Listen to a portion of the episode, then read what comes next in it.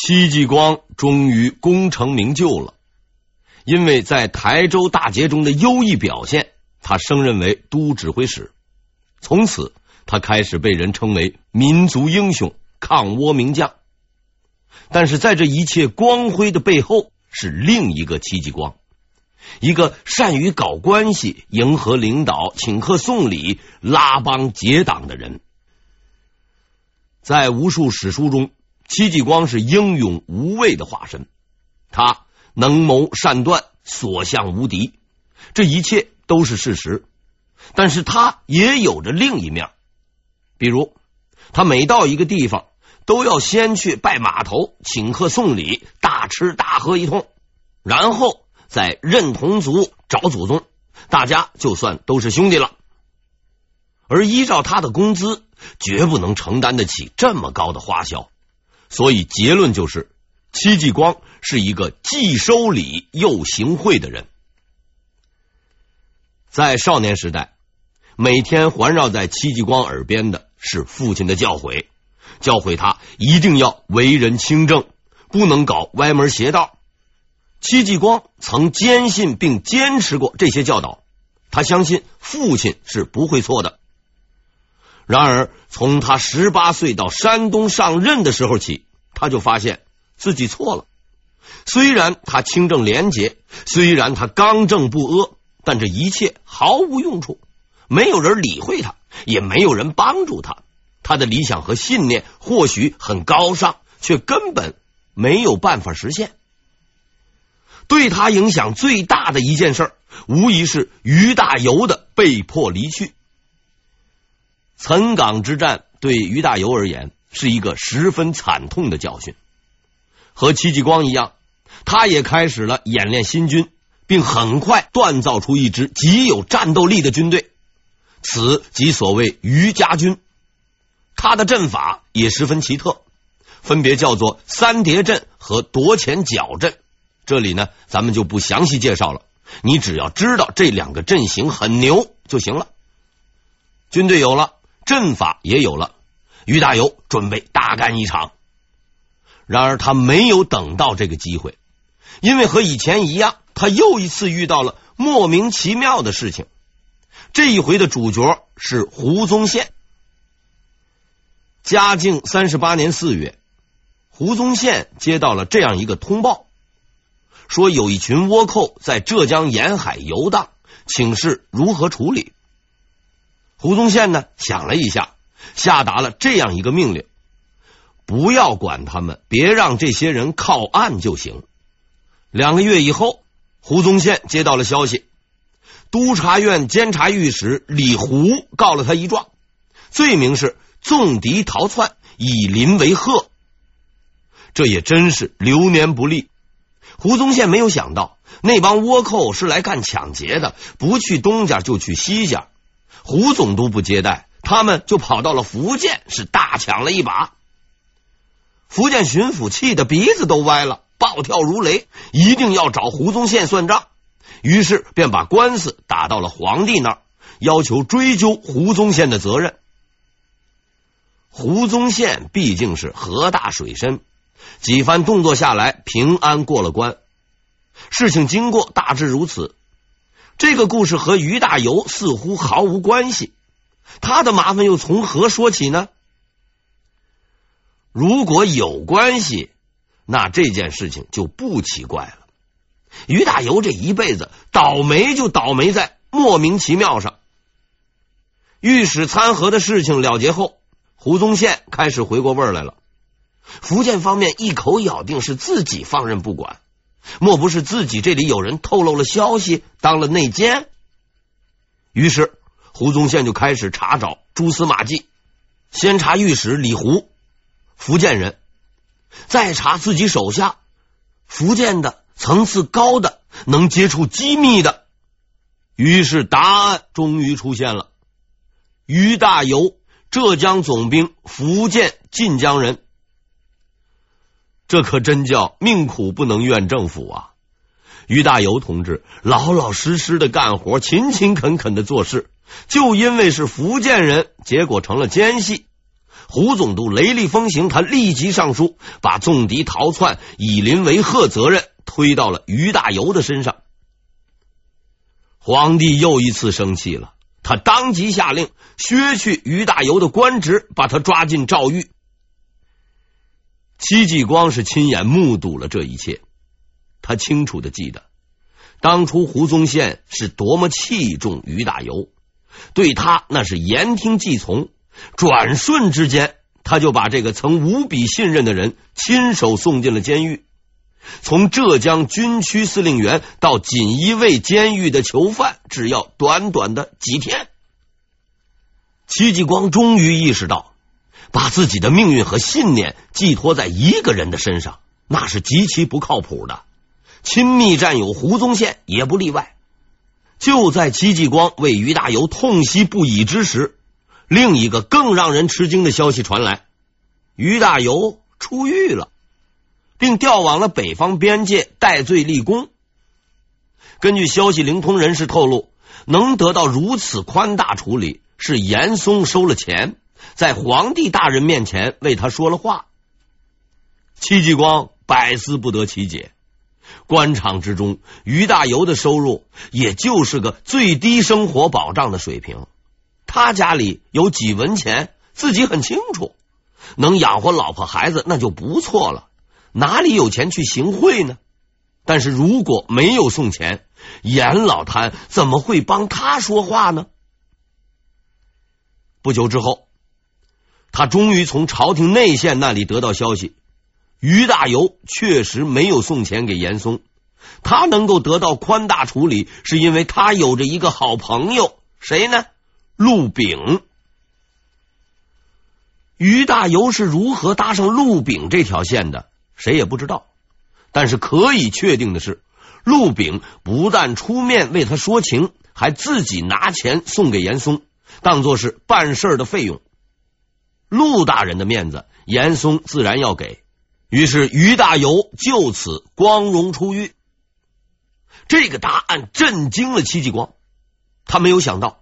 平日沉默寡言、老实巴交的于大猷，竟然有这么硬的后台，而自己与他交往多年，关系非常的好，竟然从来都没有听他透露过一句。戚继光感到毛骨悚然，他终于发现自己是如此的脆弱。他明白，如果没有靠山，没有关系，于大猷的今天就是他的明天。即使是平日关系极好的胡总督，也可能随时翻脸，让自己吃不了兜着走。而那时，他将孤立无援，不会有另一个陆炳来救他。就这样，戚继光终于明白了，在残酷的现实面前，要想不负父亲的期望，就不能遵照父亲的处事方法。他决定改变这一切。此后。戚继光开始了官场奔波，兵部有领导下来，他请客；他到兵部去，还是他请客。而酒桌上拜把子、拉兄弟，那更是家常便饭。大家都认为戚继光够朋友、够大方，久而久之，他在兵部扎下了根儿，上级领导对他也十分重视。但是这并不是戚继光的最终目的，他知道。要想立于不败之地，还必须找到自己的路柄，找到一个真正的靠山。在戚继光要找的靠山名单当中，两个人的名字最先被划掉了。第一个就是严嵩，因为他很清楚胡宗宪是严党分子，如果自己要绕过胡宗宪，结交严嵩。必定是死无葬身之地。更为重要的是，严老贪那胃口太大，要请他吃饭，先要数数自己荷包里有多少钱。第二个是徐阶，这个人也不能考虑。虽然戚继光对他有好感，但毕竟在朝廷中，徐阶处于下风。如果投靠此人，就等于与严嵩为敌。没准啊，会比徐大人死得更早。两位大哥被排除以后，戚继光开始继续寻找。种种迹象表明，当时的中央大学校长就是国子监祭酒，是一个很厉害的人，将来必定前途远大。于是他在自己的名单上记下了这个人高拱。戚继光的眼光确实精准，然而这是一个无法实现的梦想，因为这位高拱虽然官职不高，却是一个十分孤傲嚣张的人，而且此人还有一个最大的特点：不收贿赂。天无绝人之路，就在戚继光感到希望渺茫的时候，他意外的发现了另一个人。此人是高拱的副手，时任国子监司业，大致呢相当于中央大学副校长，做事深谋远虑，极有发展前途。于是戚继光的名单上又增加了一个名字，也是最后一个名字，谁呢？张居正。这就是后来那对政坛黄金搭档的起始。至于戚继光是如何与张居正交好的，实在不得而知。可以确定的是，戚继光很会来事，而在某些方面，张居正也不正。戚继光就这样稳定了他的地位。事实证明，他是有远见的。即使后来胡宗宪完蛋了，他依然屹立不倒数十年，这都归功于他的交际工作。交际。那是要钱的，而以戚继光的级别待遇，即使借高利贷也不经用，所以闭着眼睛也能猜到，他有着除工资之外的经济来源。这就是戚继光的另一面，似乎很不得体，似乎见不得人，似乎应该谴责。但是你要知道，他镇守东南之时，百姓欢悦，倭寇丧胆。千千万万人的生命因他而保全。他离职的时候，领将印三十余年，家无余田，唯集书数千卷而已。他的所有收入，无论正当与否，都用于了交际，而他自己是清白的。在经营仕途的同时，戚继光也没有放松对倭寇的打击。他多次全歼敌军，所谓欲妻不得活，实在是倭寇们的一致心声。也正是由于他太过生猛，除了几个愣头青外，老牌倭寇们都不敢去浙江，连经过他的防区，那都要绕得很远。戚继光断了他们的活路，他们只好另找地方抢劫。这个新的开工地点是哪儿呢？就是福建。于是，从嘉靖四十年起，倭寇们大肆入侵福建，其扩张力和战斗力十分惊人。当地明军不是对手，短短一年之间，北到福清，南到漳州，全部都陷入了敌手。福建巡抚又扛不住了，只能再次向朝廷上书，但这一回不是告状，而是请求胡宗宪支援，拉自己一把。嘉靖呢，对此十分重视，他命令胡宗宪火速派戚继光前去支援。另一场战役的序幕就此拉开，所有人都看到了他的开始，却没人料到他的结局。胡宗宪和戚继光也不例外。在福建，戚继光见到前来迎接他的福建监军副使汪道坤。戚继光呢，就问汪道坤：“敌人在哪里？”汪道坤回答道：“到处都是啊。”看完了形势图以后，戚继光立刻意识到这一回麻烦大了。由于当地缺少得力的将领，倭患十分严重，几十个人就敢开枪，明军对此束手无策。局势几乎完全失控，这个烂摊子实在是不好收拾。敌人不但多，而且分散。如果带着手下四处追，打不死也得累死。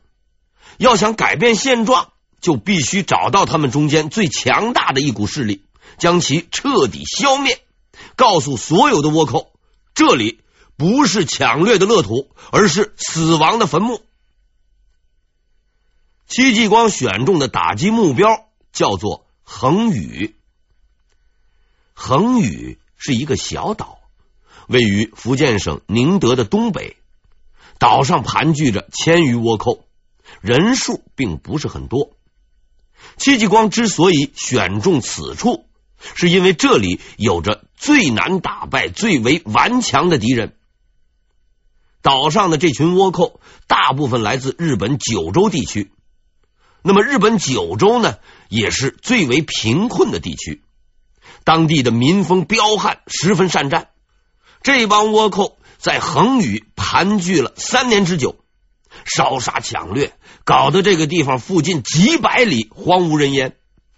宁德县城成为一片废墟。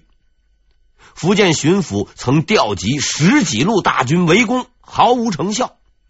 因为这帮倭寇不但战斗力极强，还有着一个强大的天然帮手。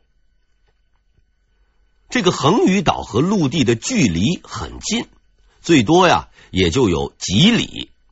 说句寒碜话，带个救生圈就能游过去。可是奇怪的是，以往明军大规模进剿，总是眼睛看得见，两腿过不来。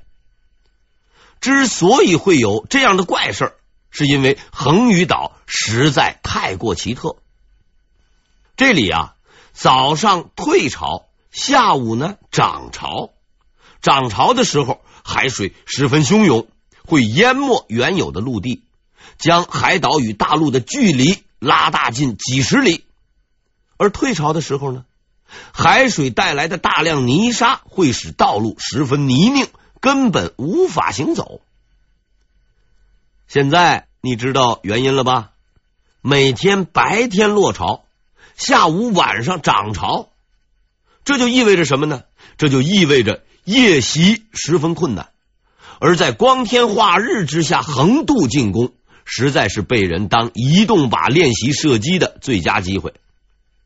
更为麻烦的是，即使你冒着被射成刺猬的危险往前冲，在你成功上岛之前，也很有可能被脚下的烂泥给陷住，或者是摔个七荤八素。好吧。就算你是个神仙，腾云驾雾的上了岛，遇见了敌人，正式开打。有一点你必须要记住，一定那得抓紧时间打完收工，而且最好保证打赢，因为到了下午潮水就会再涨起来。这玩意儿不等人，他三点涨潮，你四点还没有完事儿，对不住了，兄弟，你呀只能在岛上过夜了。万一你运气不好，上岛的人数不多，或者没有打胜，那你呀就得有晚上被人摸黑干掉的这个心理准备，因为倭寇们应该不太愿意和你和平共度这个夜晚。所以整整三年，前前后后十几万军队，几十位将领，对此哎都是束手无策。戚继光来了。他总是有办法的。